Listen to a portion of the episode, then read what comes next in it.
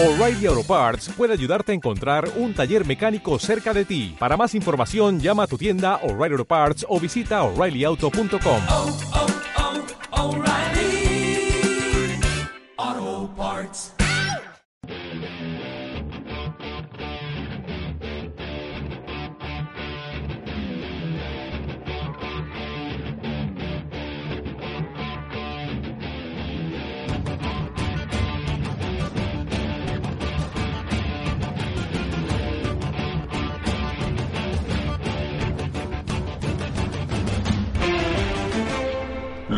bastardos sin Oscar.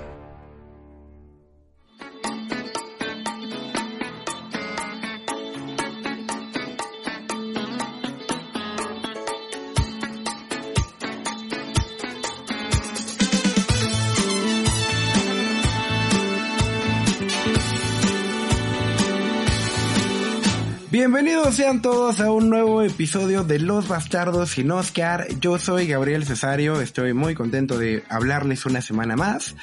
Y eh, también recibo con mucho entusiasmo a mi querido copropietario de Los Bastardos, mi querido Rodri Elías. Bienvenido Rodri, ¿cómo estás? Bien, bien, bien. Pues aquí Gabo todavía un poco encerrado. Bueno, sobre todo para esto del entretenimiento, pero aquí andamos. ¿Tú cómo estás?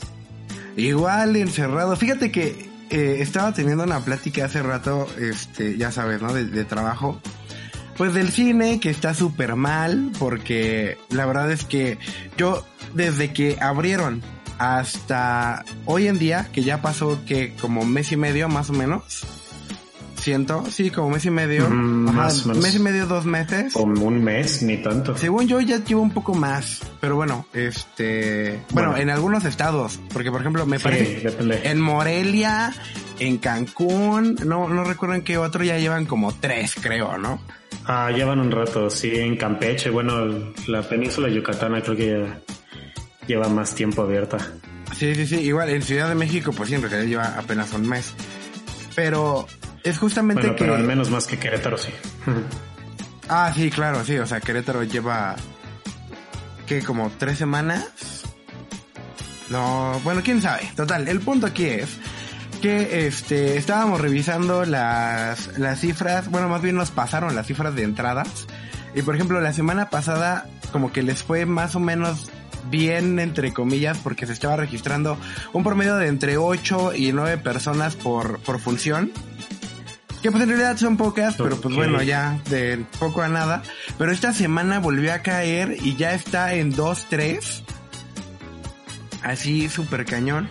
Órale. Entonces, por ejemplo, yo eh, les platiqué en el especial de Tenet que cuando yo la fui a ver, o sea, que fue en su semana de estreno, este, yo estaba solo en una, en una pantalla IMAX y apenas tuve oportunidad de ir a ver este mano de obra, de hecho, y ahí sí la tuve un poquito más llena, o sea, no demasiadas personas, no éramos como seis creo en toda la sala, pero sí vi más, más humanos que pues en Tenet que estaba yo solito.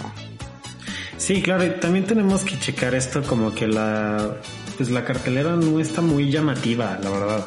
Pero es que, ta- es, que es un círculo vicioso, porque justamente estábamos hablando con los de las... Eh, ay, se me fue el nombre, eh, Universal Paramount, eh, distribuidoras, ajá, estamos hablando con ellos, que dicen, es que es un círculo vicioso en el cual, o sea, la gente no va al cine porque no hay contenido. Pero entonces la distribuidora no da contenido porque la gente no está yendo al cine. No está yendo al cine, sí, claro. Entonces, eh, justamente la, la prueba de fuego era Tenet. O sea, si, si a Tenet le iba bien, entonces este año íbamos a poder estrenar eh, Wonder Woman, eh, James Bond, eh, Claro. la de Disney que es Soul, y ahorita ya prácticamente todas se echaron para atrás. O sea, ya eh, James Bond la mandaron para el verano del año que Para el viene. siguiente año. Ajá, Ajá. igual Wonder Woman ya se fue. Disney también ya dijo así como, amigos, ¿saben qué? Nos vemos el año que viene. Me parece que creo que Soul se va a estrenar en, en Disney Plus. No, no estoy sí, seguro.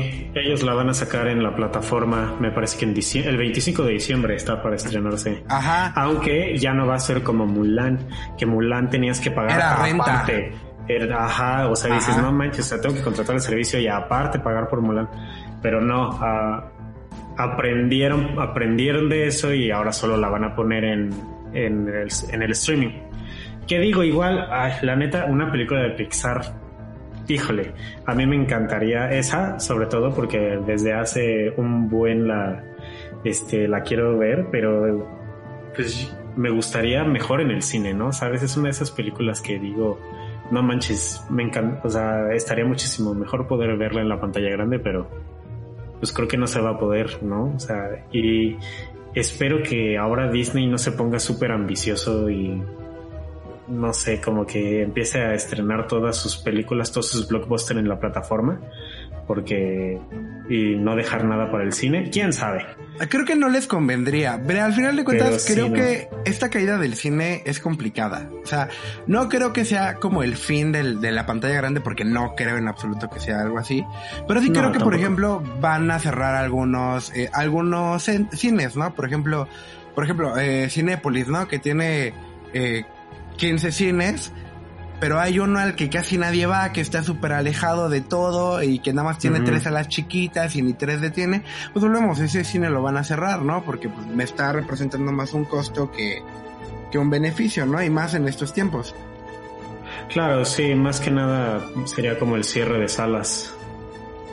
Por ejemplo, hay un hay unos cines que están acá por mi casa, están en el refugio. Y bueno, o sea, no nunca abrieron, o sea, era como estaban en construcción apenas. Pero entonces cayó la pandemia, cayó todo este rollo y pues quién sabe si los vayan a, a abrir. O sea, ya lo veo como muy difícil. Porque aparte también aquí en Querétaro, pues Cinépolis cuántas salas tiene, tiene un, un buen en Corregidora, en, o sea, bueno, tiene como mucha cerquita. O sea, entonces pues ya no creo que, por lo menos esas, este, ahorita no van a estar abiertas. Sí, claro, o sea, yo, yo también creo lo mismo. Entonces, eh, pero al final de cuentas también tienes que considerar la entrada de dinero extra, ¿no? Porque si de por sí yo, por ejemplo, ¿no? En mi casa vamos a pagar eh, Disney Plus, que no estoy seguro en cuánto va a estar, pero más o menos en un promedio como 100 pesos, ¿no? Por ejemplo. Pero resulta que si la estre- estrenan Soul en cines y también voy con mi familia a verla, o sea, son de la entrada 60 pesos, ¿no? 6, 12, 240 pesos extra, aparte de los 100 que le estoy dando al mes. Claro. Ajá, entonces, en teoría, o sea, obviamente les conviene muchísimo más estrenar en cine. Obviamente una película taquillera. A mí, honestamente, no me llama para nada Soul. Para nada, para nada, para nada. No, ¿por qué? No, no, vi los trailers, eh, vi varias cosas ahí, eh, me aventé igual unas entrevistas con, con los diseñadores y todo, y no, eh, nada, nada, nada me llama. O sea, obviamente la voy a ver porque pues, de seguro me va a tocar escribir de ella o así, pero o sea, si de por mí fuera, yo creo que no la vería, porque no, no me llama nadita. Ah, qué cosas. Pues bueno, habría que ver. Yo, yo siento que es como una de esas películas de Pixar que, que apuestan, ¿no? Que ya no son como las secuelas o Es- eso es lo Como- que me gusta. como Toy Story 4. O sea, Ajá, que ya Toy. Story 4 dices así como, ay, no, ya. O sea, sí, está bonita, está muy bien hecha, la verdad. Este, lo que quieras. Pero pues ya es como, sigamos, vayamos con otra cosa. Y, me parece que esta, esta última película que van a sacar, pues me parece una buena propuesta, ¿no? Y, y a mí me interesa, me recuerda un poquito como a Coco y Up. Creo que son de los, de los mismos creadores, si no me equivoco. Entonces, este, pues sí es tantito ah, buena como estas que te digo, como Up o Coco, pues la verdad yo creo que sí vale la pena verla. Claro, y la verdad es que Pixar tiene muy, muy buenas películas. Digo, independientemente de que en estos últimos tiempos tuvimos más eh, secuelas, que al final de cuentas tampoco estuvieron malas, ¿no? O sea, a lo mejor se sentían un poco a destiempo, o a lo mejor demasiado fan pleasure si tú quieres, pero estaban buenas, o sea, están entretenidas. Y te las topas un día haciendo este. Cambiándole la tele, le, dejas sin ningún problema, ¿no? Bueno, yo, yo pienso Pero- eso. Sabes, yo tengo un problema un poquito como con todo esto de las secuelas y los refritos. Sabes, bueno, yo creo que ha sido un tema que ha este, rondando, muy, rondando mucho, pero pues es que ya no dan mm, lugar a nuevas historias como, como cosas originales. Sí, claro. Entonces, este, y es un círculo vicioso y que también pone, este, pues no sé, o sea, los, los guionistas, pues es los que realmente ganan y trabajan en Hollywood, pues son los que ya se saben como de, las, de lo mismo y pues hacen los mismos refritos y pues hacen como las secuelas y porque es lo que venden, ¿no? Y bueno, las productoras igual mismo lo van a van a este, producir todo eso porque vende. Pero ya llega un punto en que incluso quieren cambiar esas mismas historias como, como hasta para cumplir con la agenda este revolucionaria, la, agenda progresiva, más bien. Ah, entonces, como, como esto de, de, lo de James Bond, ¿no? Que bueno, querían sacar a James Bond siendo mujer, ¿no? O, bueno, el fracaso total de los cazafantasmas, eh, igual como, como con todas las mujeres, ¿no? Todo este rollo que, o sea, yo entiendo como, ok, sí, queremos, queremos darle más espacio, no sé, al, a las mujeres en papeles protagonistas en Hollywood o a este o todo este rollo del, de la comunidad negra, ¿no? O sea, está bien, pero, pero no lo hagan con refritos. Para mí, incluso hacerlo con refritos me parece más que incluso como pues como un insulto, ¿no? O sea, es como decirte, no eres lo suficientemente bueno para hacer una película original sobre ti. O bueno, no, no como sobre ti, ¿no? Pero pues, fuertes ¿no? declaraciones, sí. Y al rato, y al rato Batman negro, y es así como, ay, o sea, bueno, gracias, ¿no? O sea, qué chido que, que sois Batman, pero ¿por qué no pueden haber personajes originales chidos que se crearon desde cero eh, pensando en un hombre negro, en una mujer? Claro, sí. vale más la pena eso. Sí, comparto tu, tu punto de vista, eh, la verdad. Me parece, me parece bien, sin embargo, volvemos. Creo que hay historias que su mismo desarrollo es justamente el, el cambio de, de estafeta, ajá. Por ejemplo, James Bond, ajá. O sea, siempre es emocionante ver cómo un James Bond le pasa la bandera a otro James Bond, ajá. Mm, siempre, volvemos, ¿cuántas películas tiene el 007, no? Me parece que son más de 50. Ay, Dios, sí son muchos. sí, sí, sí. Entonces, volvemos. Ahorita, por ejemplo, a mí honestamente, cuando hace años que se planteó la posibilidad de que Idris Elba tomara el papel de James Bond, a mí me emocionaba mucho porque a mí él, él me gusta mucho como actor, como persona, su físico me parece muy, muy buen actor. Y luego verlo como James Bond, o sea, me parecería increíble. O sea, yo la verdad estaría ahí todo el tiempo. Pero te digo, cierto, siento que hay personajes que, que se requiere porque es emocionante dentro de su misma historia, porque así te acostumbraron. Pero hay otros que, que justamente no. Ajá, o sea, por ejemplo, como los, ahorita los live action que está haciendo Disney. Que, ah, por ejemplo, que si la sirenita va a ser negra, que si la sirenita en realidad tiene que ser pilirroja, que, no sé, o sea, son diferentes cosas que en primera es como, a ver, brother, no necesitamos un live action. Ajá. Si y menos de estas películas que está sacando. Si acaso necesitamos uno, por ejemplo, y sería muy interesante ver uno de Atlantis. Ajá. Ah, uno de Atlantis estaría increíble. Eh, honestamente, el planeta del tesoro. A mí, por ejemplo, el planeta del tesoro no me gusta, me da una hueva, me duermo, nunca le he acabado de ver, no, no puedo con el ah. planeta del tesoro. Algún día la veré, algún día, pero este, ese día no, no está en este año por lo menos. Entonces, este, volvemos, o sea, creo que podrías explotar más productos que en su momento a lo mejor no te dieron tanto, pero que en este claro que te podrían dar por, por todo lo que se requiere visualmente. O sea, imagínate recrear es el, el nada más el submarino, ¿no? De, en el que se van a, a investigar. Estaría, estaría increíble. Pero volvemos, son cosas que que no entendemos, pero al final de cuentas la mercadotecnia sí, y si lo sacas porque va a haber Toy Story 5, entonces ahí la gente va bien feliz a ver, este, ahora qué pedo, si Woody se va a reencontrar con vos o no. Entonces... Pero, o sea, fíjate que ahorita la mercadotecnia, como la están manejando en Disney, también parece... Eh, no, no siento que estén haciendo un realmente, realmente un buen trabajo, porque lo podemos ver con Mulan, ¿sabes? O sea, bueno, ponle que, o sea, sí, los live actions, pues este, por ejemplo, el, Rey, León, pues sí, sacó muchísimo dinero, lo que quieras, ¿no? Pero hablando en términos de tequilla. Pero pues ya ves Mulan y, y deja tú como todo lo de la pandemia, o sea, aparte, aparte que le, que le golpea durísimo, pero, o sea, un mercado súper fuerte que tenía era China para, para la película de Mulan.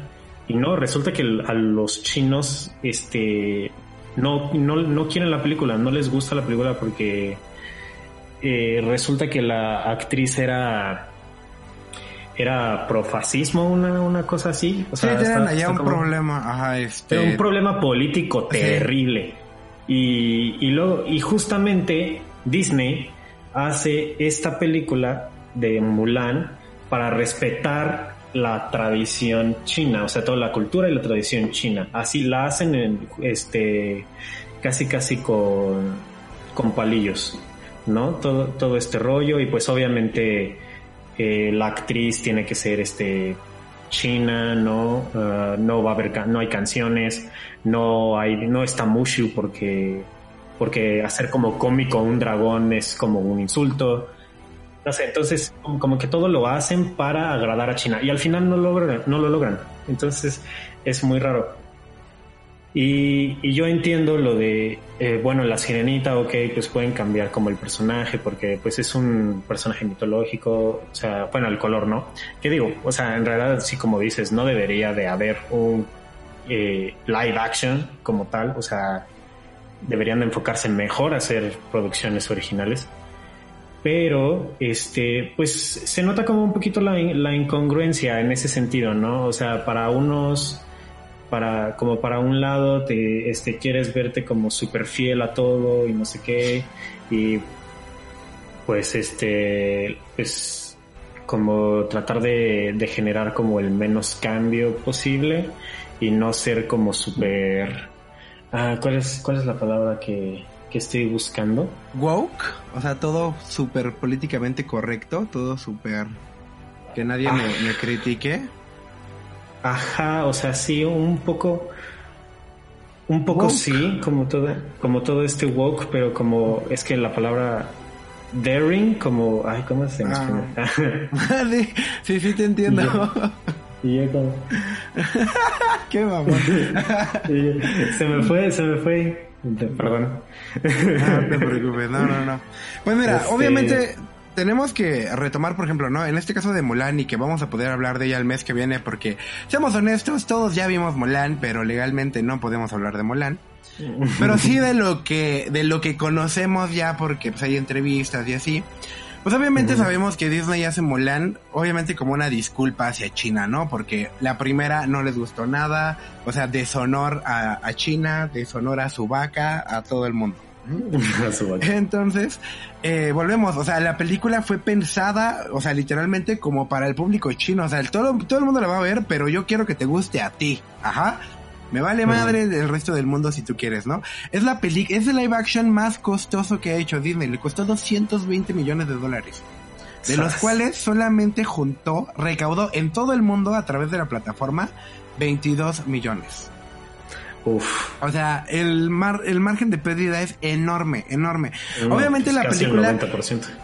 Digo, yo obviamente he visto muchos comentarios y tweets en, en Twitter, valga, sí, pues ni modo ver tweets en Facebook. Este, bueno, Sí que sí, ¿no? Luego, sí, sí, sí, son, screenshots. son screenshots, sí, sí, sí, sí se puede. Ay, me salvé. uy. Entonces, eh, aquí el punto es que volvemos, a la gente no le gusta porque, ay, no, demasiado exagerado. Ay, ¿y por qué no hay música? ¿Y por qué? O sea, a ver, hay que tomar en cuenta que desde un inicio se nos planteó que iba a ser una película totalmente desde el punto de vista asiático. Ajá. Si tú nunca has visto una película asiática, obviamente la mayoría de elementos te van a sacar de onda, sobre todo las secuencias de acción que son tan exageradas y elaboradas allá, ¿no? Y que aquí las hacen muy bien, o sea, si tú quieres hacer como una mamada, ¿no? Como Mulan, este, de, ay, ya casi iba a decir un, algo que, ay, casi, ¿no? Pero, ay, pero volvemos, o sea, son cosas que, este, que si tú estás, o por lo menos intentas informarte un poco más sobre cómo se lleva el cine en ese lugar culturalmente, pues vas a entender de una manera mejor la película e incluso puede que te guste más. Digo, yo, este, ya hablaremos un poco más sobre reacciones y todo eh, cuando ya tengamos Disney Plus legalmente en México. Pero Sí. pues digo, no, yo no tuve la verdad mayor problema con, con ellos, pero sí la mercadotecnia, o sea, como que estuvo muy mal dirigida. Yo creo, más bien la verdad es que siento que pues sentían que se les acababa el mundo. Creo que lo mejor hubiera sido guardarla, o sea, eh, com- con mil candados y enseñarla el año que viene, ¿no? Por lo menos tener lo del pri- el primer fin de semana mundial les hubiera ido muchísimo mejor que pues estrenarla por renta a través de la plataforma. Pues sí. Sí, que igual este, pues siendo Disney, ¿no? O sea, si tú fueras Disney dirías, ay, no hay, no hay pex, o sea, tengo todo el dinero del mundo, pues hagamos algo arriesgado, ¿no? Pues ellos lo hicieron y es válido. Sí, claro, pues quién fuera ellos, ¿no? Sí, claro. Pero digo, ¿por qué no usar ese mismo riesgo, esa sensación, bueno, esa, esa sensación de riesgo para producciones originales, ¿no? Está, o sea, te digo, a veces, a veces sí quieren verse muy arriesgados, no sé qué, pero para otras cosas no. Entonces es un pedo político muy extraño ahí el que trae Disney entre las manos. Sí, sí, sí. Sobre Pero todo para ya- sus películas. Sí, sobre todo ahorita todo el calendario que traen, la verdad, como que no me llama a nada. ¿eh? Mira, incluso estábamos platicando este año de lo que no vimos. Y la verdad sí fue como, o sea, Disney no me duele nada. O sea, no me dolió no, No. ver Mulan, no me dolió no ver Black, eh, Black Widow, no, no me dolió no ver este Soul. No, todo Sí, bien, o sea, todo tranquilo. Entonces, y, y creo que ninguna otra, ¿eh? O sea, creo que Tenet tal vez me hubiera dolido un poco más, ¿no? Pero pues ni Wonder Woman, ni James Bond, ni la nueva de los cazafantasmas que iban a sacar este año, que ya no era con mujeres, sino otra vez con niños. Ah, Este, sí, no, la verdad es que este año se veía medio pobre y pues vaya que lo fue. Pero Wonder Woman no es de... No, no, o sea, ya hablando más de- como de de estrenos, estrenos mundial. Como- ah, Ajá, ya. ya, no de Disney, sino, ajá, blockbuster. Y de hecho, creo que justamente ahorita nos estamos enfrentando a la extinción del blockbuster, lo que en un inicio Tiburón hizo de una manera tan increíble, pues hoy la, el coronavirus vino a desbaratarlo por completo. Sí, pero ¿crees que se quede como para los próximos años, ya que se haya regresado bien al cine? Pues es que depende, es que depende si podemos regresar bien al cine, Rodri. O sea, incluso ya ni siquiera como en cuestiones sanitarias. O sea, por ejemplo, yo, a mí ya me da ansiedad estar en un lugar con más de cuatro personas. De verdad, o sea, incluso me pasa, por ejemplo, ahora estoy viendo series o películas que tengo que escribir y dentro de las mismas escenas veo que están en un mercado o algo así y a mí ya me da ansiedad, yo así como es, y su cubrebocas y no se lavaron la mano, Ah. O sea, pero ya, o sea, ya es una cuestión mental mía, ajá, o sea, ya eso ya es otro pedo. Sí, ya, ¿y por qué se saludan con la mano? Ajá, ¿No? sí, sí, sí, sí, o sea, ay, le dio dos besos, no manches, ¿no? Entonces, este, volvemos, ¿no? O sea, desde mi percepción, a mí me va a costar muchísimo trabajo regresar a un, o sea, a una sala llena, por ejemplo, como, como Avengers, ¿no? Mm, este, no, o, o ir, entrar al cine tan atascado como en una función de Avengers, ¿no? A mí en ese Sí. sentido me va a costar muchísimo trabajo y yo creo que no voy a ser la única persona, sino va a haber muchas más, independientemente de que las autoridades digan ya todo normal. Volvemos. Yo incluso puedo llegar a pensar que, pues sí, la nueva normalidad, ¿no? O sea, no creo que regresemos al, a las 150 personas en una sala de cine o las 100.000 personas atascando el Estadio Azteca. Sí, claro. No, los eventos masivos, eso va a estar, pues, va a estar como muy interesante. Y justo como que la gente está, o sea, se ha creado como cierta paranoia, o sea, ya la gente no sale tanto y no se ya no se quiere arriesgar tanto. O sea, aunque a menos que digas, ah, no manches, vale muchísimo la pena. Y yo creo que van a, va a tener que haber una renovación ahí, este, medio interesante, con, o por lo menos lo que va a pasar con los cines. Creo que ahora puede funcionar mucho el, el renta tu sala así con tus amigos o... Ah, sí, justamente, fíjate que yo vi que, todos lo estaban haciendo en Tokio, creo, en Tokio o en una parte de China. Total, fue en Asia, ajá. Que Ajá. estaban rentando la sala de cine por, por 50 mil yenes. Es que si son yenes, sí tuvo que haber sido en, Son como 500 dólares más o menos. más o menos, ajá. Este, o sea, y la rentabas y pues el, el aforo limitado era a 30, per- a 30 personas la, la sala, ajá. Entonces, si tú querías estar solo o con tus 30 personas o con tus 10 amigos, 15, 20, o sea, pues ya tú decidías. Pero pues ese era el costo de la renta. Y no me parece descabellado, eh. Yo honestamente creo que sí podría rentar la sala y ir a ver este esta nueva película de Michelle Franco, que siempre se me olvida su nombre, que siempre le quiero decir ahora es, pero no es así. Este, el nuevo orden. ajá, el nuevo orden. O sea, invitar amigos, de, o sea, de confianza, que sepa que, que están bien, sanos, que se cuidan. Y este... Mm. Y sí, sí podría hacerlo, ¿eh? Me, me llama más la atención. Pues fíjate que yo me acuerdo de haber visto alguna publicidad de Cinemex. No sé en qué salas lo estén haciendo, no sé si también sea como en ciertos estados, pero creo que decía como que a partir de 700 pesos podrías. ¿Lo están haciendo aquí en México? Sí, creo que Cinemex lo está haciendo. Pues no estaría mal, ¿eh?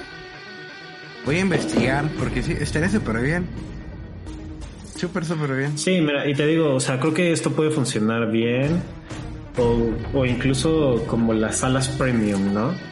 Porque pues uno al final va al cine pues por la experiencia, ¿no? Más que nada, o sea, encerrarte en un cuarto completamente oscuro, así la pantalla enorme y el sonido de máxima calidad, ¿no? O sea, creo que eso es como lo que tienen que conservar. Sin embargo, lo pueden hacer para menos gente. Y creo que las salas premium que caben que te gustan o sea, unas 20 personas, más o menos. O sea, las VIP, según yo, no es demasiado. Creo que pueden, o sea, podrían empezar a funcionar mejor a partir de ahora. La cosa es, pues, este, qué tanto podrían, no sé, si se puede abaratar el precio, si hacerlo como más competitivo, un- una cosa así, ¿no? Sería como cosa de checar que qué tan creativos se pueden ver Cinemex y Cinépolis siendo uno de los negocios más importantes de cine en el mundo, porque o sea, México tiene montonales de salas de cine. Claro, sí, sí, sí. No, o sea, estábamos haciendo la cuenta que en la Ciudad de México, nada más en la Ciudad de México, solamente en Ciudad de México, hay 3.000 salas. Ajá. Tres Las, cual- mil. ajá, las cuales son equivalentes a todas las salas que hay en Argentina. En Oh. toda Argentina. Ajá.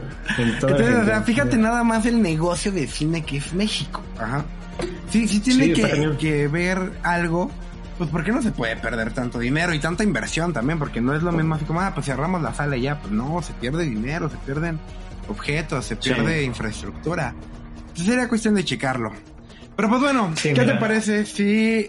Ah, adelante, adelante, dime, dime, dime. Ah, bueno, rápido solamente. Solo Ajá. aquí dice que a partir de 700 pesos Cinemex te puede rentar una sala para 5 personas y para 10 personas 1100 pesos. Sin embargo, creo que esto creo que solo es en Ciudad de México. Ah, ten- tendría que checarlo más, este, más a fondo. Pero no, o sea, la verdad es que está súper barato. Sí, Está 700 muy pesos no se me hace nada caro por cinco personas, ¿eh? Creo No, que podría nada. funcionar bien.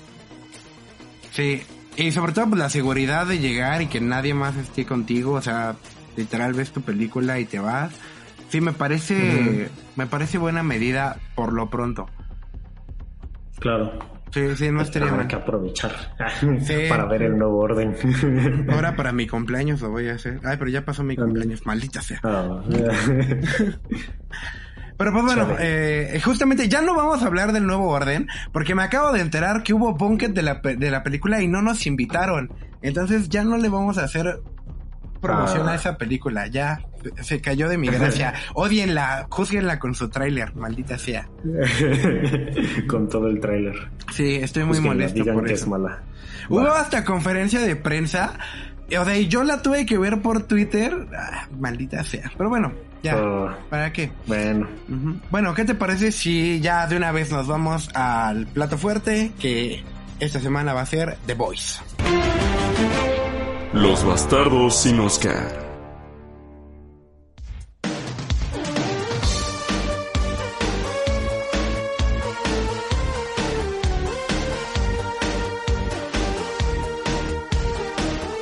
uh, The Voice. Va, va. Oh, fíjate que ese final me tiene un poco contrariado. ¿Por qué? Platícame. Pues. Ay, no sé. La verdad es que sí, sí lo sentí un poco débil. Pero. Sí. Pero intrigado. Pero me dejó muy intrigado. ¿Sabe? Desde que. Fíjate que lo que me. eh, ahora esta temporada ha sacado como cosas muy chidas. eh, digo, tiene como sus momentos fuertes. Yo siento que donde más le da el tinos es en temas políticos. O sea, ahí de verdad es fantástica la serie porque es como un reflejo eh, realmente creíble, ¿no? Sobre, sobre cómo sería todo este rollo. Y justo como, cómo empieza el capítulo de, de que están en la escuela y este, así como si está sufriendo el ataque terrorista de un superhéroe así, tienes que considerar hacer estos pasos. Dices, no manches, o sea, Jesús, y luego que el maestro tiene como su pistola. Un arma, ajá, sí. Un arma. Y que eso fue, o sea, eso fue muy cierto de en, en Estados Unidos un tiempo, Sí, no me acuerdo si todavía, ¿eh? Según Pero- yo, un tiempo como que se estuvo legislando para que los profesores pudieran llevar un arma en caso Ajá. de tiroteo, porque la situación estaba muy complicada. De hecho, hubo, hubo una, un comercial que sacó, no, no sé si lo sacó Sketchers o Escribe, pero no recuerdo bien. Pero total que empieza así como, ya listo para tu primer día de escuela y así como, eh, mis nuevos tenis para correr mejor, ¿no? Y mi mochila nueva para que no me, este, no me duelan mis hombros de cargar mis libros, ¿no? Y Ah, este, calcetas nuevas por si tengo que hacerle un torniquete a mi amigo, ¿no? Y Oh. este, sí, o sea, Oye. este, carpetas más duras por si tengo que romper una ventana, y así, ¿no? Y este, Para un que celular. paren las balas. Ajá, sí, ¿no? Y lo- al final cierra, ¿no? Una niña así como, un celular nuevo por si tengo que despedirme de mi mamá. Y, y se oye como le marca llorando. O sea, a mí de verdad me, me erizó la piel. O sea, fue como, güey, no mames. O sea, ¿qué, qué mente creativa hizo esto? Está brutal, está muy fuerte. Y, o sea, Sí, y era un, es un problema todavía porque sigue habiendo, bueno, o sea, ahorita no porque pues no hay clases, pero Sí, no. sí, como dicen, presumen que bajaron los tiroteos en Estados Unidos en las escuelas. No sé por qué no están yendo a clases. Sí. Dices, no. Pero fíjate que es muy interesante como este ah, este reflejo que, que, que hace la serie como en la vida real sí. con los superhéroes, ¿no? O sea, dices, hay, hay un problema de armas así terrible en Estados Unidos, ¿no? Que no las... eh, no tienen ningún control, casi casi que tú puedes ir a Walmart y te compras un, Una- hasta un una lanzacohetes Sí. bien fácil, así nomás necesitas presentar una identificación oficial y ya, ¿no? Y, y cómo quieren arreglar los tiroteos eh, metiendo más armas, ¿no? ¿Sabes qué? Así como, ah, bueno, pues puede que algún día te llegue un niño con, con un arma disparando, pues está bien, te doy un arma para que te defiendas, ¿no? Que en realidad no es la solución, la solución debería, pues, este, tener más control sobre las armas y, y pues quitárselas casi casi al pueblo, o sea, ¿no? Como en, en México, pues legalmente solo los militares pueden, o los policías pueden portar armas, no los ciudadanos. Si tú quieres ir a comprar un arma de fuego, pues tienes que irte al mercado negro con los narcos, quien sea. No, puedes No. incluso solicitar un, un permiso para portar arma. Pero, o Ah, sea, bueno, investiga. O ya sea, es en como más difícil. claro, no, y en un dado caso de que llegue a salir una persona, incluso por defensa propia, es complicado el show. Sí, sí, sí. Ajá, exactamente.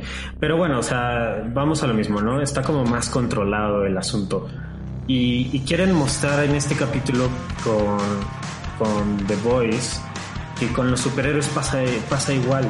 O sea, quieren contrarrestar como el peligro de los superhéroes terroristas, entre comillas, con más superhéroes. Entonces, fa- entonces dicen así como, no, o sea, no vamos a, o sea, no queremos eh, terminar con el, eh, con la creación de este, del compuesto B, así se llama, compuesto V. sí.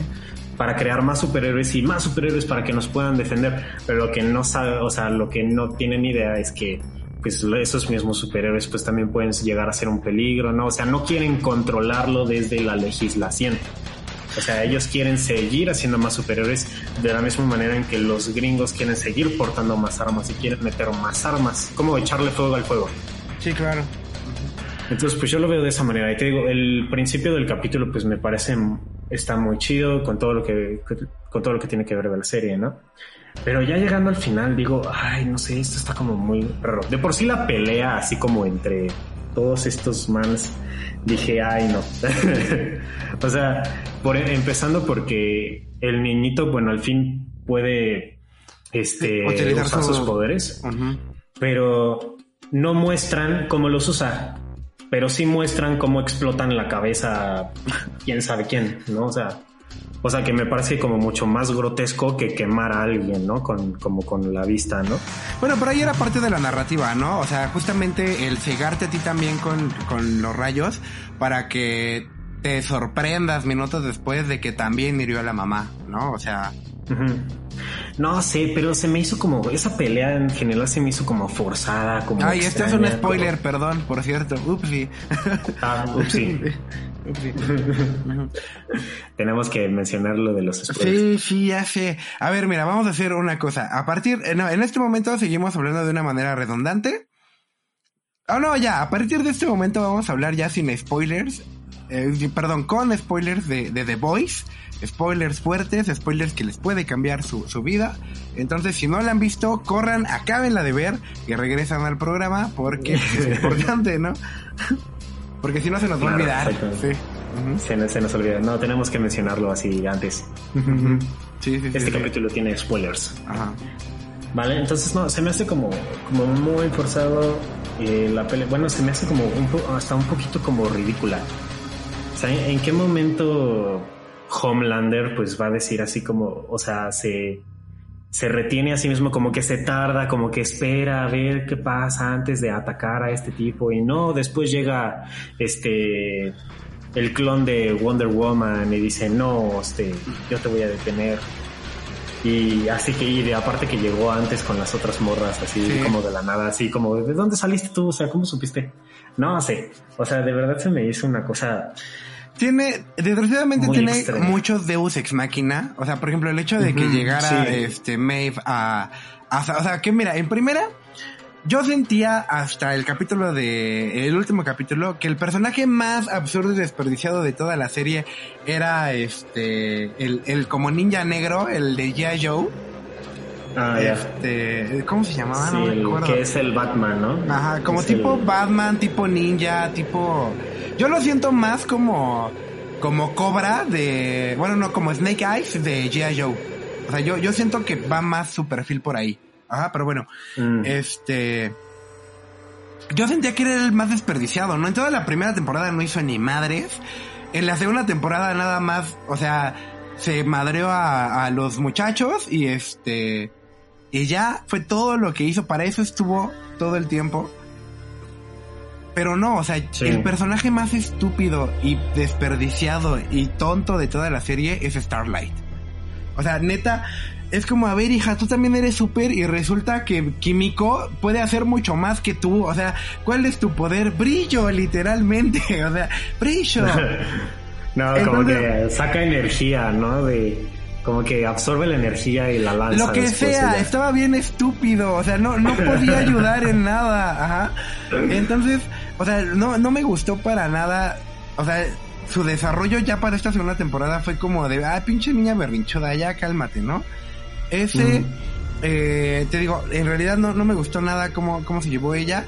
Al contrario, con los muchachos creo que pudimos conocer mucho más de, de su historia, adentrarte un poco más a, a ellos mismos, sus debilidades, sus motivaciones. Me pareció que la serie en esta segunda temporada se enfocó más hacia la dependencia hacia las personas, ajá. El cómo al final de cuentas siempre estamos esperando el cariño y la aprobación de, de otra persona, ajá.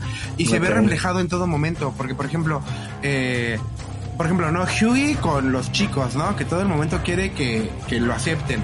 E igualmente Starlight con su mamá. Eh, e incluso llega un momento en que Buck, eh, este, con su papá, ¿no? O... Entonces, igualmente, y con su esposa, ¿no? Que descubrimos que desde la pasada, ¿no? Que no estaba muerta y así. Y pues también te das cuenta también de estas eh, contrapartes, ¿no? En la cual se manejan mucho como antihéroes ellos, en realidad. Pero por ejemplo también te dan la cara de que también son bien malitos, ¿no? Como este Buck, este, sí, sí se llama Buck, ¿no? No sé si, si estoy bien diciéndole Buck. El principal, Butcher. Ajá. Ah, Butcher, ajá, Butcher, por ahí va. Este. Butcher quería nada más a su esposa y ya dejar al niño ahí y ya X, ¿no? O sea, sin ponerse a pensar que obviamente también era hijo de, de su esposa y que ella lo amaba y la chingada, ¿no? Entonces, pues sí, o sea, siento que hablaba esta serie mucho, mucho de, de sentimientos, de dependencias hacia otras personas, pero fueron demasiados tiempos de exposición. O sea, porque no, no lograron llevar una narrativa que lo demostrara, sino siempre era el, el ver al papá y a Butcher cómo convivían para entender los problemas de dependencia de Butcher. Ajá.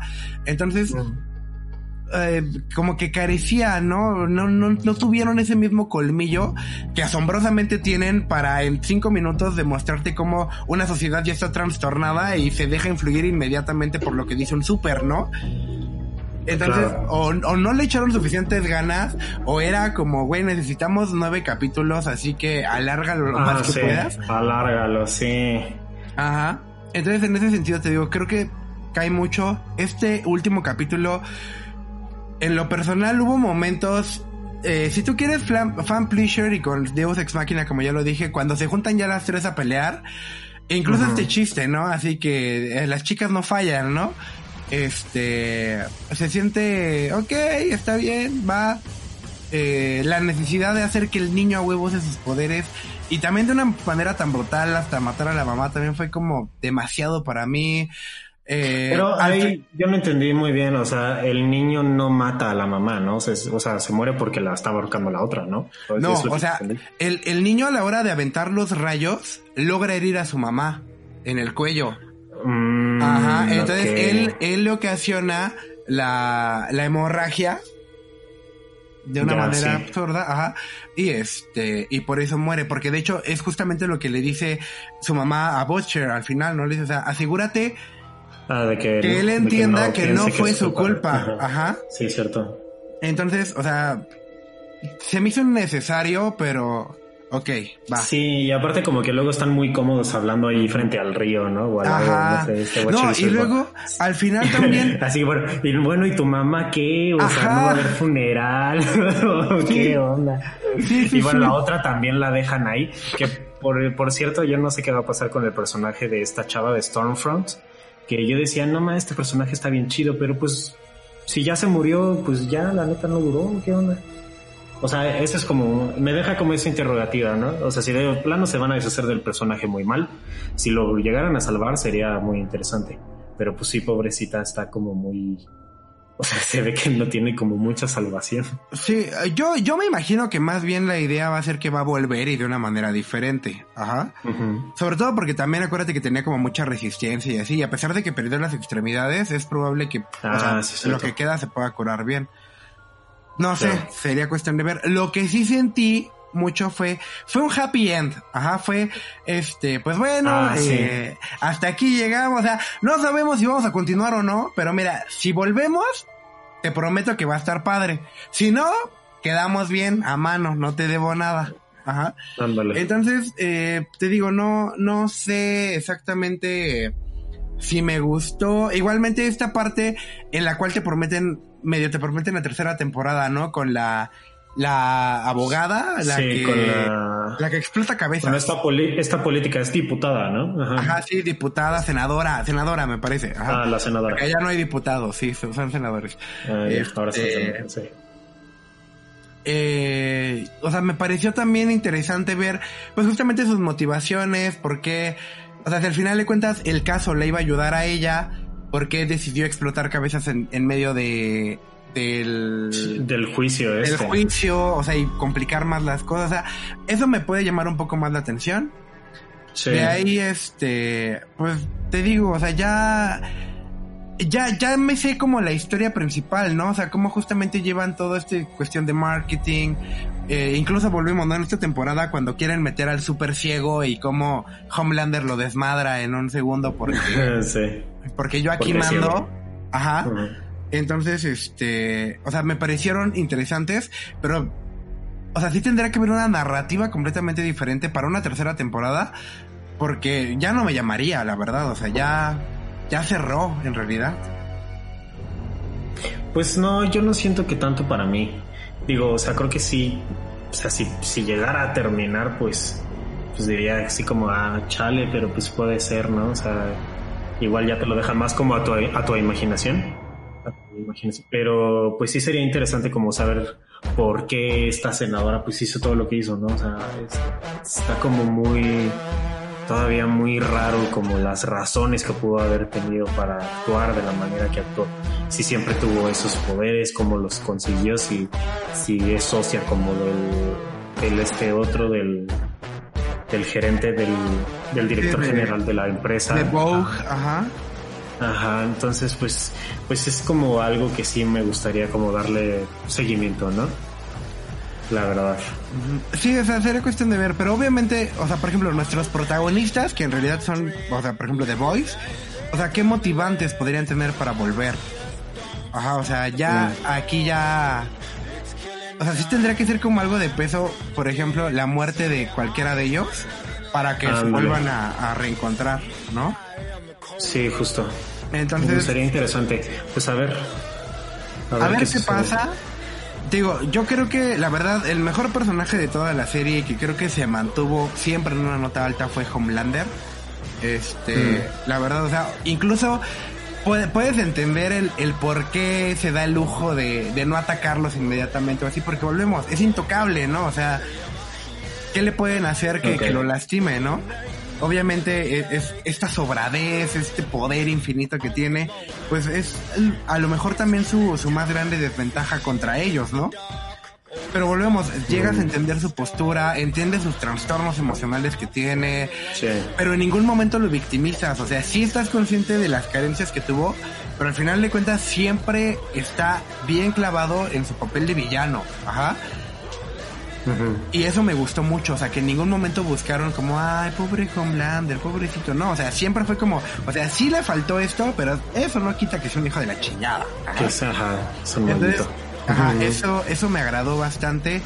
Eh, igualmente, como le decíamos con Stormfront, me parece que fue un muy buen personaje en la serie, muy bien desarrollado.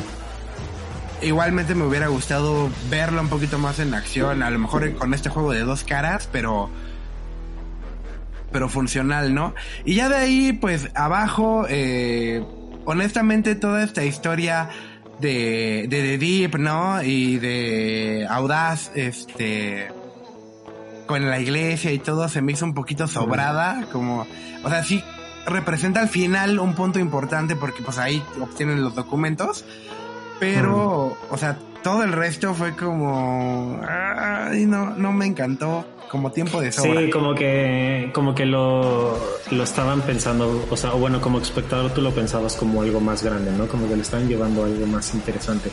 Es como, oh, ¿qué, qué podría ser tan importante? ¿Por qué este tipo tiene como, como tanto poder, no? Sí, no, y sobre todo, igualmente el final, por ejemplo, con el líder de la iglesia, como dices, ¿por qué tiene tanto poder? ¿Qué onda con la iglesia? ¿Qué pedo? Y al final lo matan así como así, es como... Sí, entonces ya no sabes a dónde va a parar eso. Ajá, ajá, ajá. Eh, entonces, pues. Entonces sí es como mucho, tengo, yo por eso tengo como mucha contrariedad como por este, este último capítulo. Sí, mira, yo honestamente esta segunda temporada eh, no, no me declaro fan, la verdad. Siento que me quedó de ver más de lo que me aportó.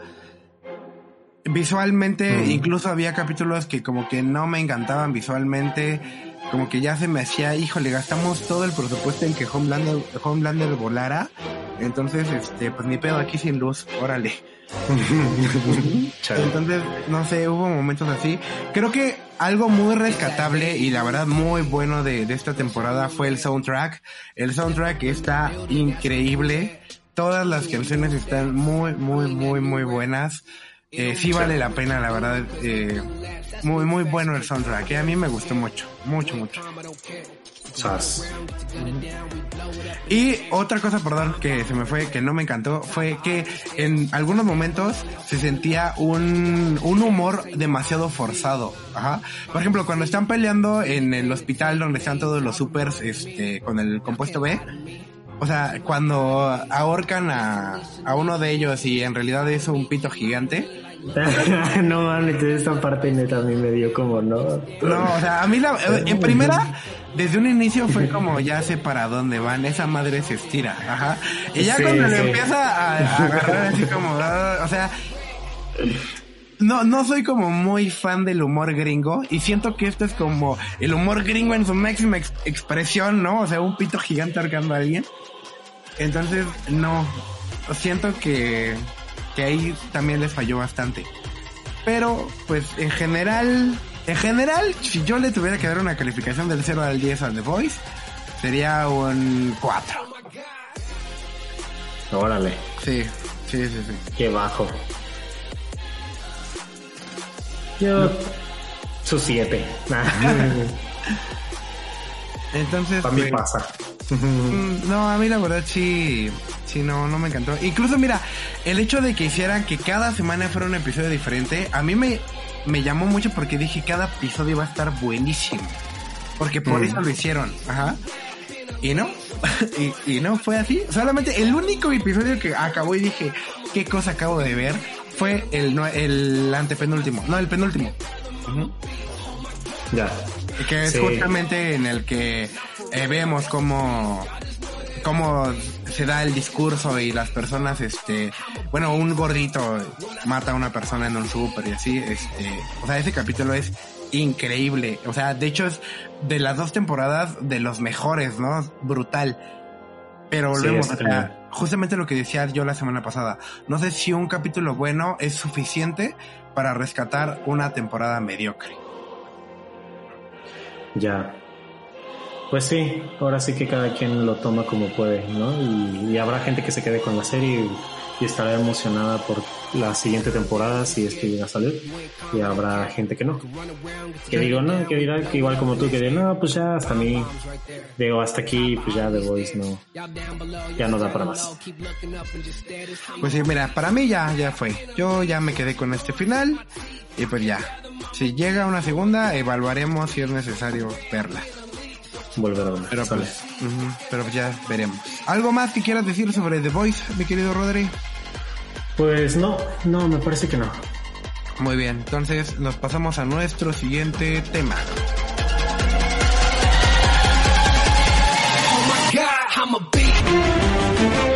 Los bastardos sin Oscar.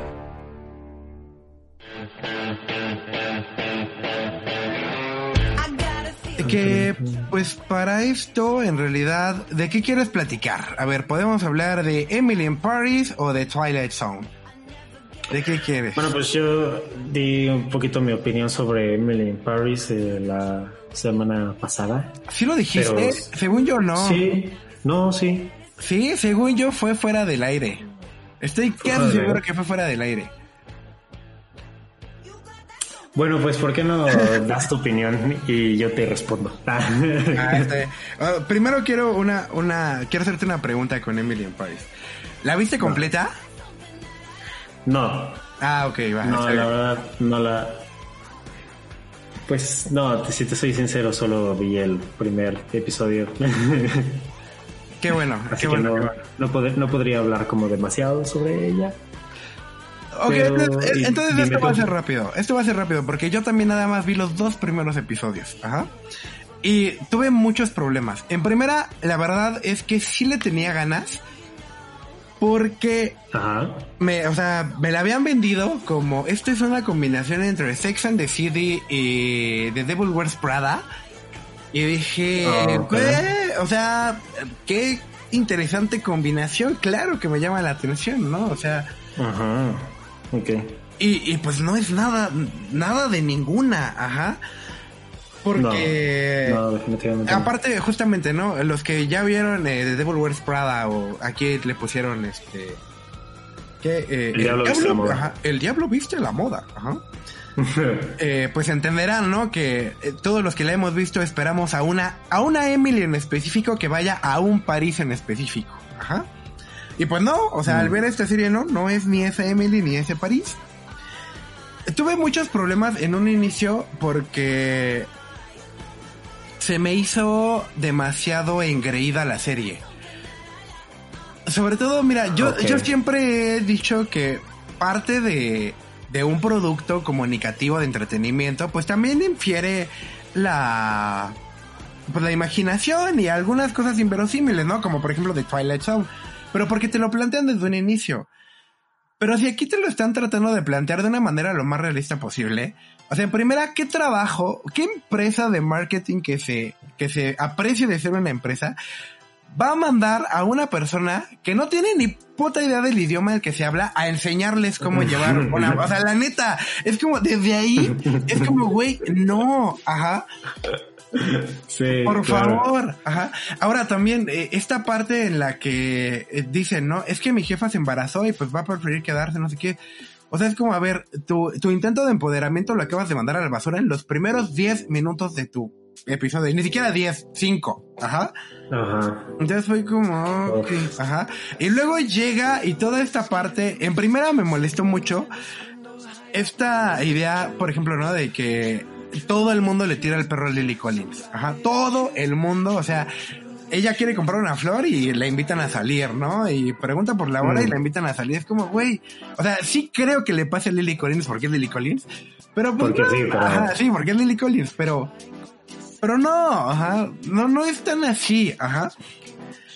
Y aparte todos en su trabajo como que la tratan súper mal y son como groseros. No, pero mira, por ejemplo, lo del trabajo lo puedo entender. Ajá, porque o sea, no sé si te ha pasado, pero sí, de repente llegas a oficinas en las cuales, o sea, simplemente no, no, no congenian y es, es, es muy, muy estresante este- estos ambientes. Eso puede que lo hayan representado bien. Pero, por ejemplo, no, o sea, resulta que la muchacha quiere eh, quiere una flor y llega alguien que sabe hablar inglés súper bien y le compra la flor por ella, ¿no? Y llega al trabajo y resulta que todos saben hablar inglés, ¿no? Bueno, casi todos, ¿no? Porque había una que no. Ah, o la Este- chava que, la, cono- que conoce en el parque, ¿no? Que también Ah, habla sí, inglés exacto, perfecto. ¿no? Llega en el parque, ah, porque estudié en la preparatoria allá, ¿no? O porque, ay, eh, crecí viendo puras series norteamericanas. Es como, "Güey, come on, come on. Entonces, este, y aparte todo el mundo que se le acerca es súper atractivo, ¿no? Como Grey's Anatomy. Todo Sí, el mundo claro. es súper hermoso, ¿no? Hasta la señora que vende pan, ¿no? Es, es guapa. Exacto. Ajá, y es como... ay. Entonces empecé a tener muchísimos problemas en ese sentido con la serie y ya con lo que no pude, de verdad, porque ni siquiera acabé el capítulo, fue con este, con cuando empieza a criticar la gramática del país. Ajá. O sea, porque sí, eh, todos los que hayan estudiado un poco de francés entenderán que hay un conflicto grande en el cual, sobre todo en francés México, francés México, francés este español, hay palabras que para nosotros son masculinos, pero al traducirlas al francés se vuelven femeninas, ajá, Ah, sí, y viceversa. ajá. Y es confuso porque toda la vida llevas hablando de una forma y hay que cambiar para ahora en esta. Entonces, entiendo que a lo mejor se pudo haber hecho una crítica interesante, pero no, ajá, o sea, ella, eh, aquí viene spoiler de este, de Emily in Paris, discúlpenme. Pero, o sea, le toma la foto a los tampones porque se supone que la palabra vagina en francés es masculina, la, la palabra. Entonces, en lugar de decir la es le, y ella postea, ¿no? Este, la vagina no es masculina, ¿no? Haciendo referencia a esto y también a, o sea, que es una vagina, no es una parte de mujer. Y pum, o sea, la, la doña de los tampones se encantaba con el post y todo le sale bien a la tipa. Y este, Ay, no y aparte sube una foto ella mordiéndole un pan y automáticamente ya 200 seguidores más eh, en Francia, ¿no? Y le toma una Ah, foto sí. a- al gato y 500 más, ¿no? Y, y es como de, güey, o sea, neta, neta. Y lo que me llamó mucho la atención fue igual cuando se supone que van a filmar un comercial y sale la chava caminando desnuda y ella no, es que están cosificando y sexualizando a la mujer y la chingada y esto está mal y yo les voy a enseñar y aparte es como a ver güey, o sea, ya ni siquiera en la serie, ¿no? Sino a ver, esta serie viene del escritor de Sex and the City que en los noventas, o sea, era un, algo revolucionario porque por primera vez en televisión las mujeres se atrevían a decir, güey, me gusta el sexo y me gusta así, así, así, así y le pongo así. Sí. Y ahora resulta que nuestra nueva normalidad, o sea, está mal. Ajá. O sea, por ejemplo, los comerciales de perfume siempre son las cosas más extrañas del mundo. Y por eso, cada que ustedes tengan una clase de semántica, lo primero que van a ver son comerciales de perfumes. Ajá. Porque, Sí, habla ¿cómo mucho de... puedes vender algo de que no puedes oler, o sea, tiene como Sí, entonces, o sea, tiene que apoyarse de demasiadas ideas visuales, demasiados elementos, colores, eh, figuras. la narrativa, ajá. Entonces, o sea, volvió y llega esta tipa con sus ideas moralistas, o bueno, woke más bien, ideas woke, a revolucionar y a cambiar completamente la ideología de los franceses. Es como... ah, Sí, fíjate como que yo he leído algunas cosas eh, de cómo los franceses se sienten como un poquito estereotipados con todo lo que... Y que ofendidos, porque yo también- Ofendidos, ajá. Todo lo que muestra esta serie. Y pues sí, ¿no? Así como de que desde, desde que sí son medio groseros en la oficina, ¿no? Y, y ahora resulta que, ah, los franceses no trabajamos hasta las diez y media de la mañana. Y yo así de neta. desde ahí yo sí dije, ay, no, esto está como muy exagerado. Y yo siento que como que sí los quisieron ver todos muy, este, pues sí, ¿no? Eso, o sea, como muy estereotipados y que solo les importa echar el como, como desmadre o no sé, o, que, o el sexo. Entonces, pues dices, no, como que entonces llega un punto en que, como dices, es un poquito incongruente porque quiere llegar como con todas estas ideas woke, ¿no? Como de que no hay que ser revolucionarios, hay que ser progresivos, pero pues simplemente cae como en muchas cosas que, pues que la neta dices, no manches, no, que no están Como- bien, la verdad. no. Es que volvemos, o sea, como una persona, la verdad, honestamente, pinche millennial, va a llegar a criticar que bueno, eso está pasando, claro, ¿no? Este, la, la gramática y la sintaxis de, de un idioma, ajá, pero la honestamente es como lenguaje inclusive, ¿no? Entonces, pinche mundo, está de la verga. No, o sea, no, yo de verdad no pude más, no, no, no aguanté ni un momento más y la abandoné, la verdad, o sea, ya. Y mira, me duele porque a mí Lily Collins me cae bien, me parece que es carismática, no se me hace que sea tan mala actriz, pero sí, o sea, la verdad es que esta serie fue de... Y aparte, estos aires de superioridad de... O sea, yo sé que no sé el idioma, pero vengo a enseñarte de todos modos. Es como, "Ay, chinga tu madre, no. No, no, no. sí, no. de chale, sí. No, y mira, hubo, hubo un diálogo que me gustó mucho, que justamente, como le dice uno de sus compañeros, ¿no? O sea, no es ofensivo, sino es altanero. Ajá, o sea, ¿cómo pretendes Mm. llegar a trabajar a un lugar donde ni siquiera hablas el idioma? Entonces, o sea, Sí, está cañón, ¿no? me pareció bien ese diálogo. O sea, creo que fue lo único con lo que en realidad pude eh, conectar de la serie, porque de ahí en fuera sí hay cosas entretenidas, o sea, tiene pues esta parte de que al final, me imagino, no sé, que se va a terminar enamorando del vecino, que, que es súper, este, guapo y sexy, ajá, Atractivo. atractivo, Sí, y aparte está ahí para ayudarle y casualmente habla muy bien inglés. Ah, sí, exactamente. Sí, porque eso es, es clave. Eh, Que a donde quiera que viajen los gringos tienes, tienen que hablar inglés a donde viajan, ¿no? Sí, Entonces, y es parte que- de tu misma soberbia, o sea, el hecho de que Sí.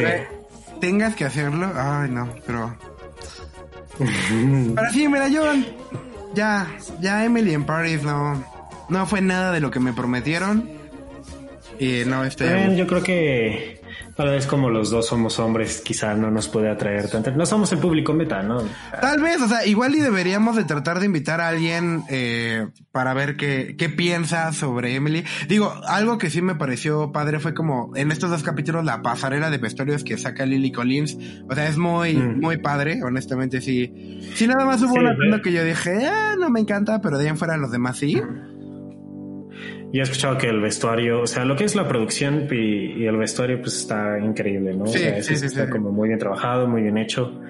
Y pues se aprecia, ¿no? Bueno, es, es como uno de los, de los atractivos, ¿no? O sea, mi hermana, por ejemplo, que le encanta el mundo de la moda y así, pues obviamente ella se hecho toda la serie porque, pues, es Lily Collins modelando ropa increíble, ¿no? Entonces, pues, ese es como un gran atractivo y, y pues a las chavas les gusta eso. ¿sabes? O sea, también hay que, hay que pensarlo como que en- nosotros no somos tanto el público meta, nosotros somos más para cosas como The Voice. Era lo que te iba a decir, pero por ejemplo, tal vez yo sea el público meta de The Voice y tampoco me gustó nada. Pero bueno. Eh, así Emily Paris. ¿Algo más que quieras agregar en esta bonita serie donde vemos a Lily Collins desfilar por las calles de París? Pues la verdad es que no es una historia que me, que me atraiga del todo y pues como dices, ahí se siente como muy... Pues es como, es como sería adolescente, ¿no? Es como, como un pequeño sueño de una, de una chava adolescente gringa, ¿no? Que algún día, o sea, yo me imagino que ha de ver a Lily Collins viajar a Francia y que todo el mundo empiece a hablar con ella, sobre todo los chavos guapos y así. Sí. Y, se- y con todos los vestidos que usáis y dicen así como, yo quiero ser Lily Collins. Pues, Pues sí. mira, seguramente Para va, es eso. segura- seguramente va a tener segunda temporada. Y pues Sí. de hecho, no sé si, bueno, hubo un tweet que salió que cancelaron Glow, ¿no? Netflix canceló la tercera temporada de Glow. que pues Glow. o sea, es buena Glow, pero pues tampoco me duele tanto, pero sí es como, ah, qué mal pedo. Pero vi un tweet que decía, este, todo el dinero que se iba a ocupar en The Glow se ocupó para el vestuario de Lily Collins. Ah, ah, pues sí, pues. Ah, no más. Entonces, pues bueno, así las cosas con Emily in Paris. La verdad es que yo prefiero mil veces ver El Diablo Viste a la Moda y creo que aprendo más de moda y me gusta más ver a Anne Hathaway y muchísimo más Meryl Streep en ese papel. No, sí. Pero pues bueno, Sí, Yo creo que tengo que ver esa película otra vez. Tiene un buen que no la veo. a mí me encanta. Yo cada que tengo oportunidad me la aviento, ¿eh? Es buenísima. ¿No estará en, en alguna plataforma? No, Es no está en ninguna, no está en ninguna. Yo, yo por ejemplo, sé que está en Fox, ajá, en Fox Premium, pero yo ya no tengo Fox. Entonces, ahora lo que hago es esperar a que Fox la pase y pues ya la veo en Fox, ¿no? Ah, ya. Que la pasa, la pasan Sí. casi cada ocho días, ¿no? Pero este, es como de esas películas que siempre pasan. sí, o sea, Fox ya nada más sabe pasar este Los Simpson, ya lo viste a la moda, X-Men y ya, ajá. Sé. Entonces, este, y por eso siempre está mi Oye, tele en Fox. Y Disney Plus no la llevé. No, ¿verdad? Es que- Fíjate que yo tengo esa duda, porque he visto ahorita los comerciales para Latinoamérica de Disney Plus, pero no viene anunciado Fox en el paquete. Ay, no manches. Entonces, eso va a ser, un- o sea, yo necesito ver ese pedo porque honestamente, si yo voy a contratar Disney Plus, es porque yo quiero ver Los Simpsons las 24 horas del día. Ajá. Porque mi tele Claro. siempre está en Fox porque siempre estoy viendo Los Simpsons, siempre, siempre. O sea, en el trabajo tenía la computadora y estaba en Facebook en, en grupos de en vivo de Los Simpsons porque todo el tiempo estoy viendo Los Simpsons. Ya. Y si en Disney Plus no va a estar Los Simpsons, no lo voy a contratar. Uf. Sí, la verdad es que yo uno de las de los puntos fuertes por los que contrataría Disney Plus pues es para tener los Simpsons. Todos los capítulos de los Simpsons. Sí, claro, yo también, la verdad. Luego hay casitas del horror que, sobre todo que son las que más me gustan, que no pasan Mm. y es como, ay, quiero ver este capítulo, ¿no? Por ejemplo, casi no pasan el capítulo donde eh, hacen parodia del cuervo, ¿no? De Edgar Allan Poe. Y este, a mí me gusta muchísimo ese Ah, capítulo. sí. Entonces, por ejemplo, ¿no? Igual me gusta mucho cuando hacen este, la parodia de, de terror. Bueno, acá le ponen terror a metro y medio, ¿no? Pero es como terror a 12 mil pies, algo así. También, o sea, es buenísimo. Entonces, este, te digo, yo por eso contrataría a Disney Plus, pero si no viene con Fox para Latinoamérica, no me interesa. Ya. Sí, pues punto. habrá que checar.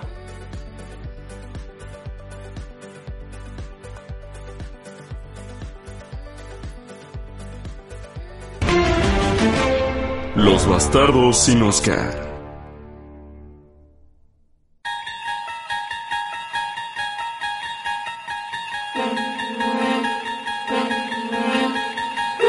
Y pues bueno, eh, ahora eh, queda un único tema y nos quedan ya muy poco tiempo porque en realidad ya rebasamos la hora.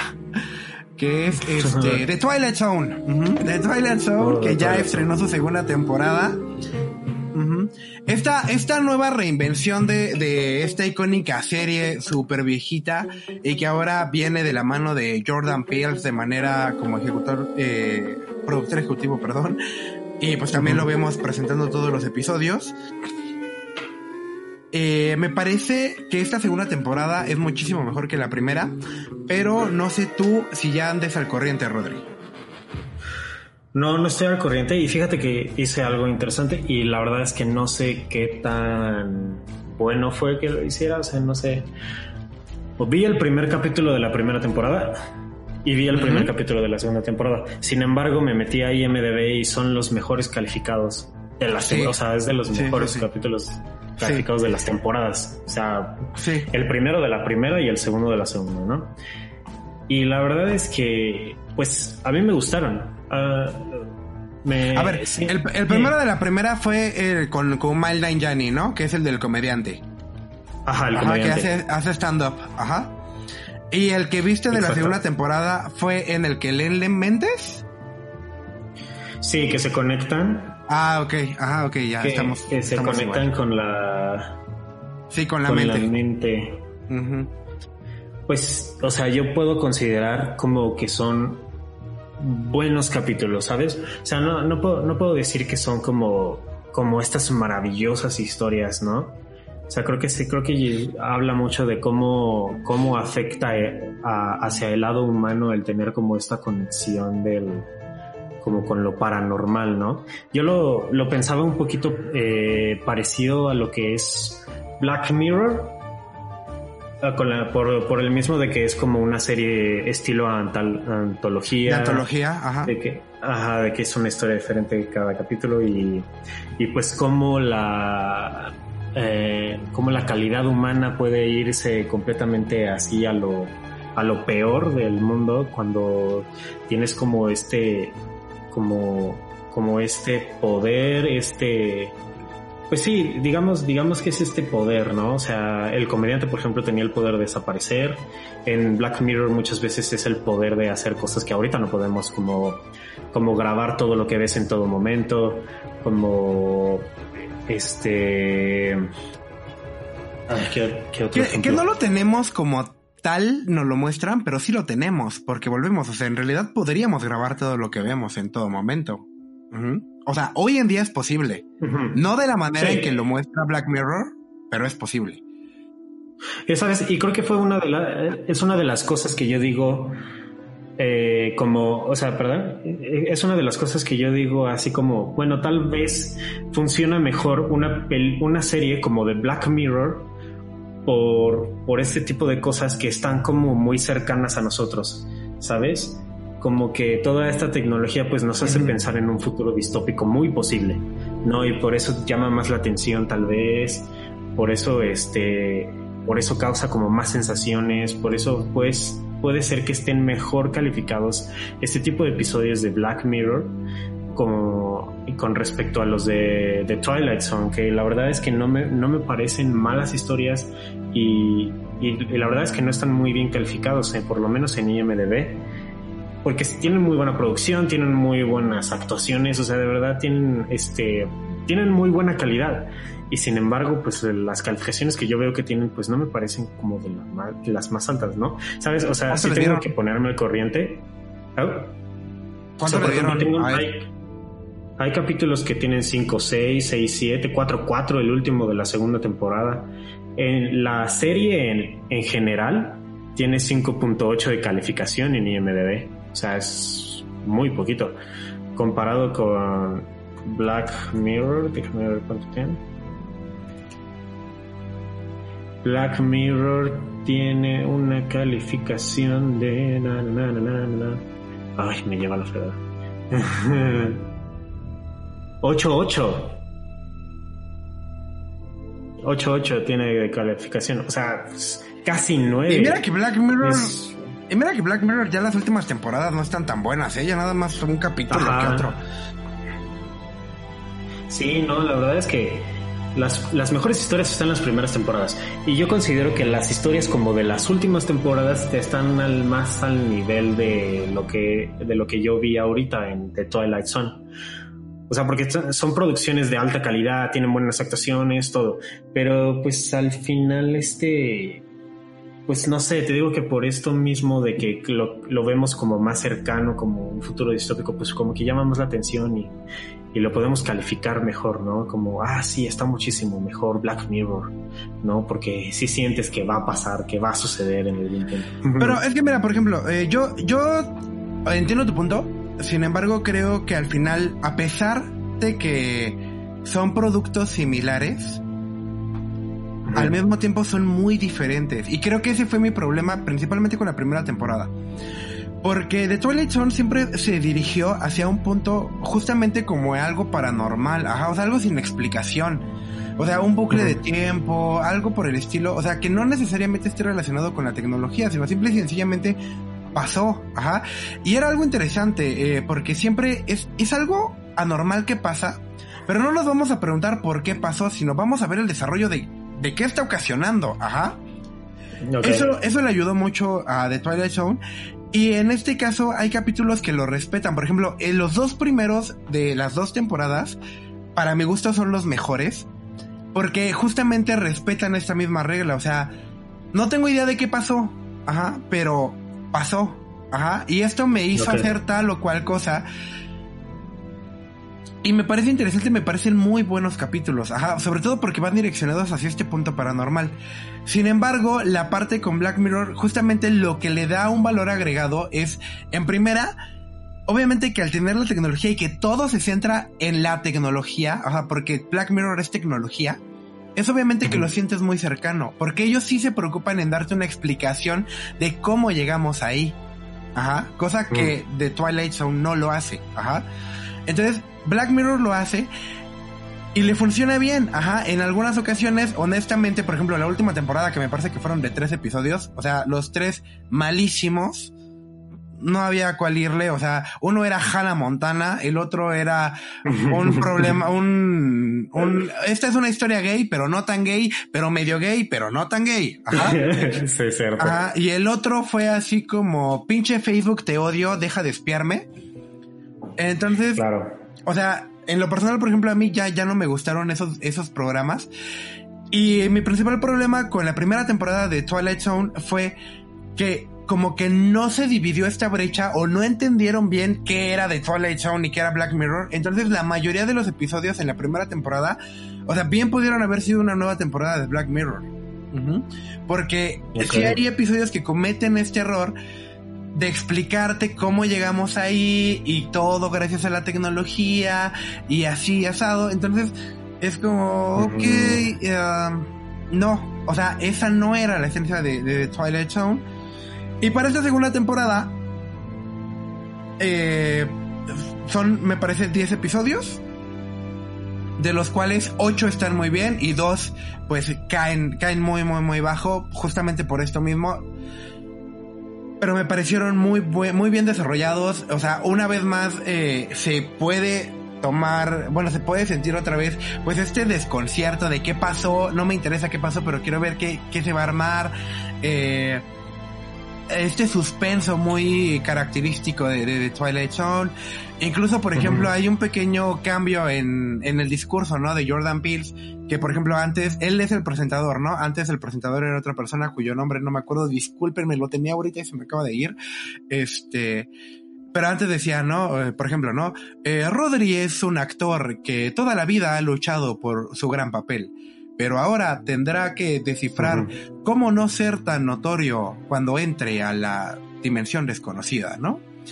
Y Mm. ahora para la segunda temporada es como, y ahora tendrá que descubrir cómo hacerle cuando esté aquí en la dimensión desconocida, ¿no? O sea, ya como él mismo denotando que ya estás dentro, ¿no? Y estás junto con él. Entonces, o sea, es un cambio mínimo, pero que aporta mucho, ¿no? Bueno, para los los obsesionados con esos temas como yo, o sea, aporta demasiado, ¿no? Aparte de que Jordan Ok. Peele tiene una presencia increíble y me encanta cada que aparece a cuadro, o sea, me parece muy bueno. Sí. Y este, y está, te digo, funciona bien, son 10 episodios, eh, este eh, primer episodio que es justamente vemos como una persona se conecta con una mujer en, o- de otro lado y, y vemos como al final es utilizado por fines malévolos para de la otra muchacha.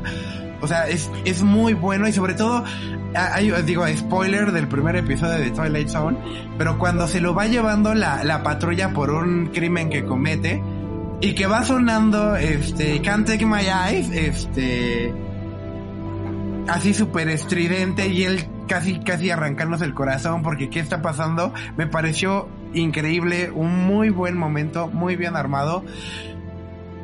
Siento que la serie está bien, bien definida y que sí es muy diferente a Black Mirror.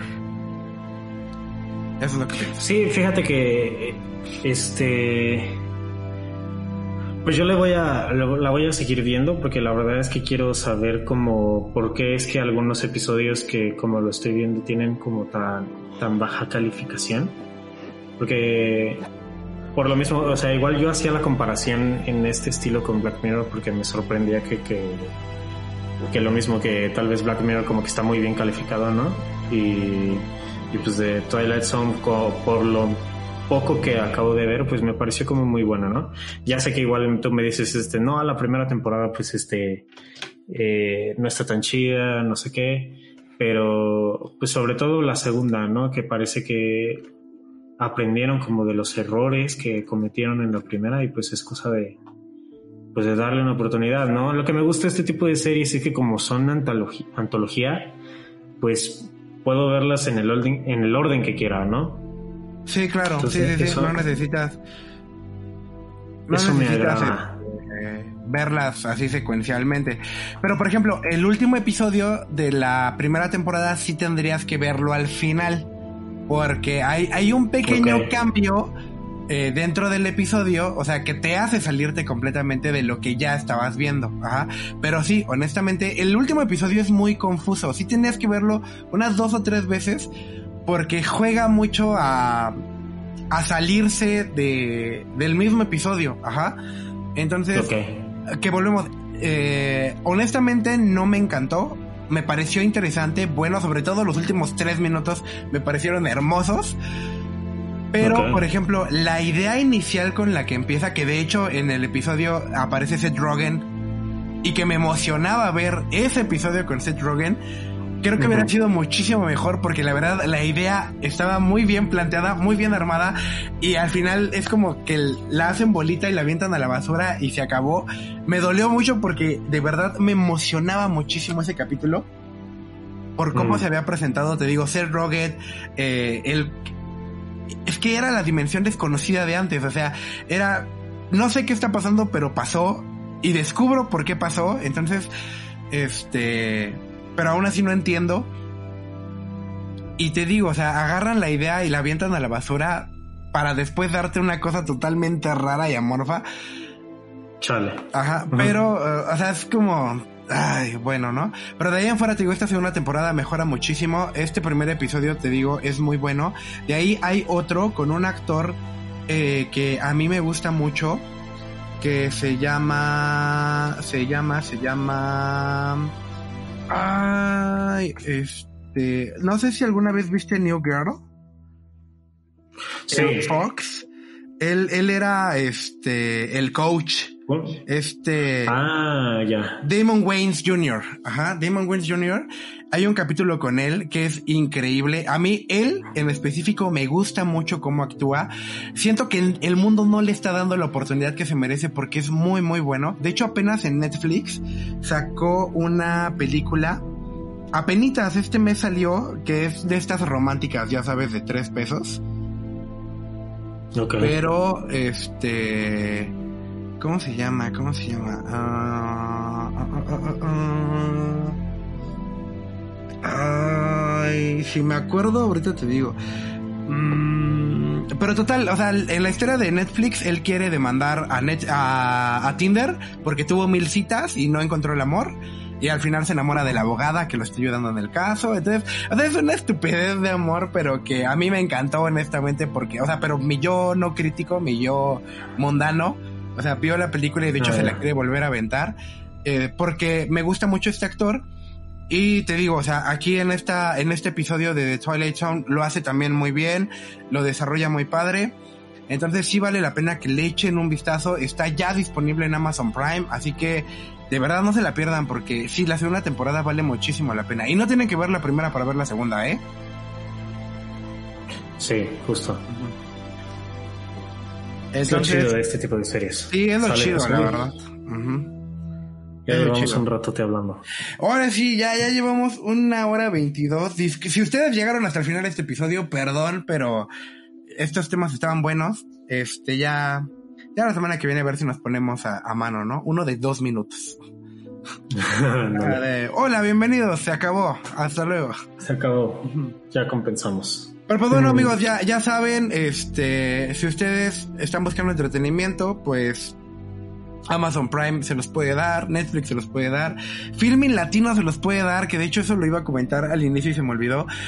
Porque si ustedes eran de las personas que les gustan los festivales de cine, vaya Morelia, Guanajuato, este, Los Cabos, Guadalajara, eh, todas las películas de los festivales, casi todas, están en Filming Latino y están gratis.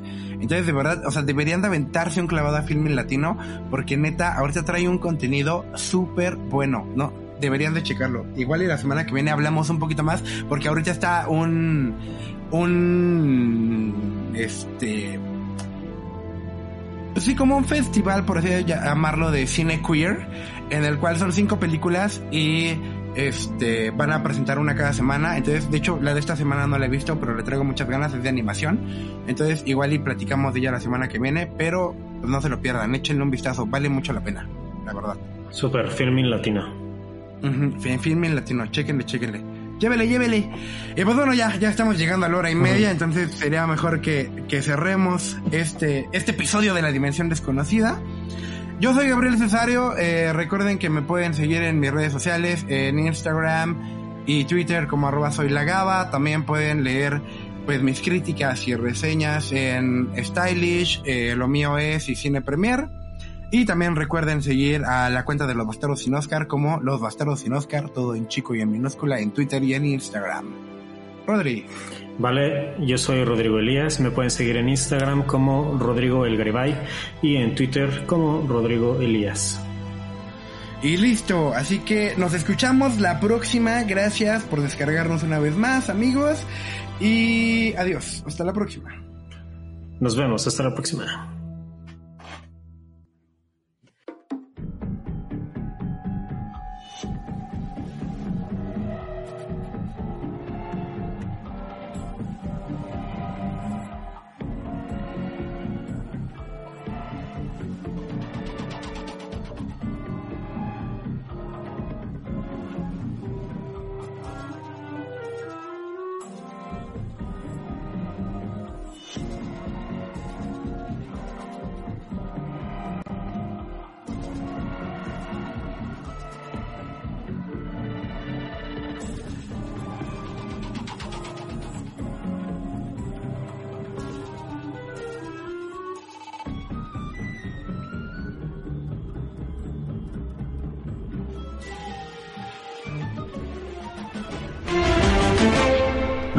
Bastardos sin Oscar.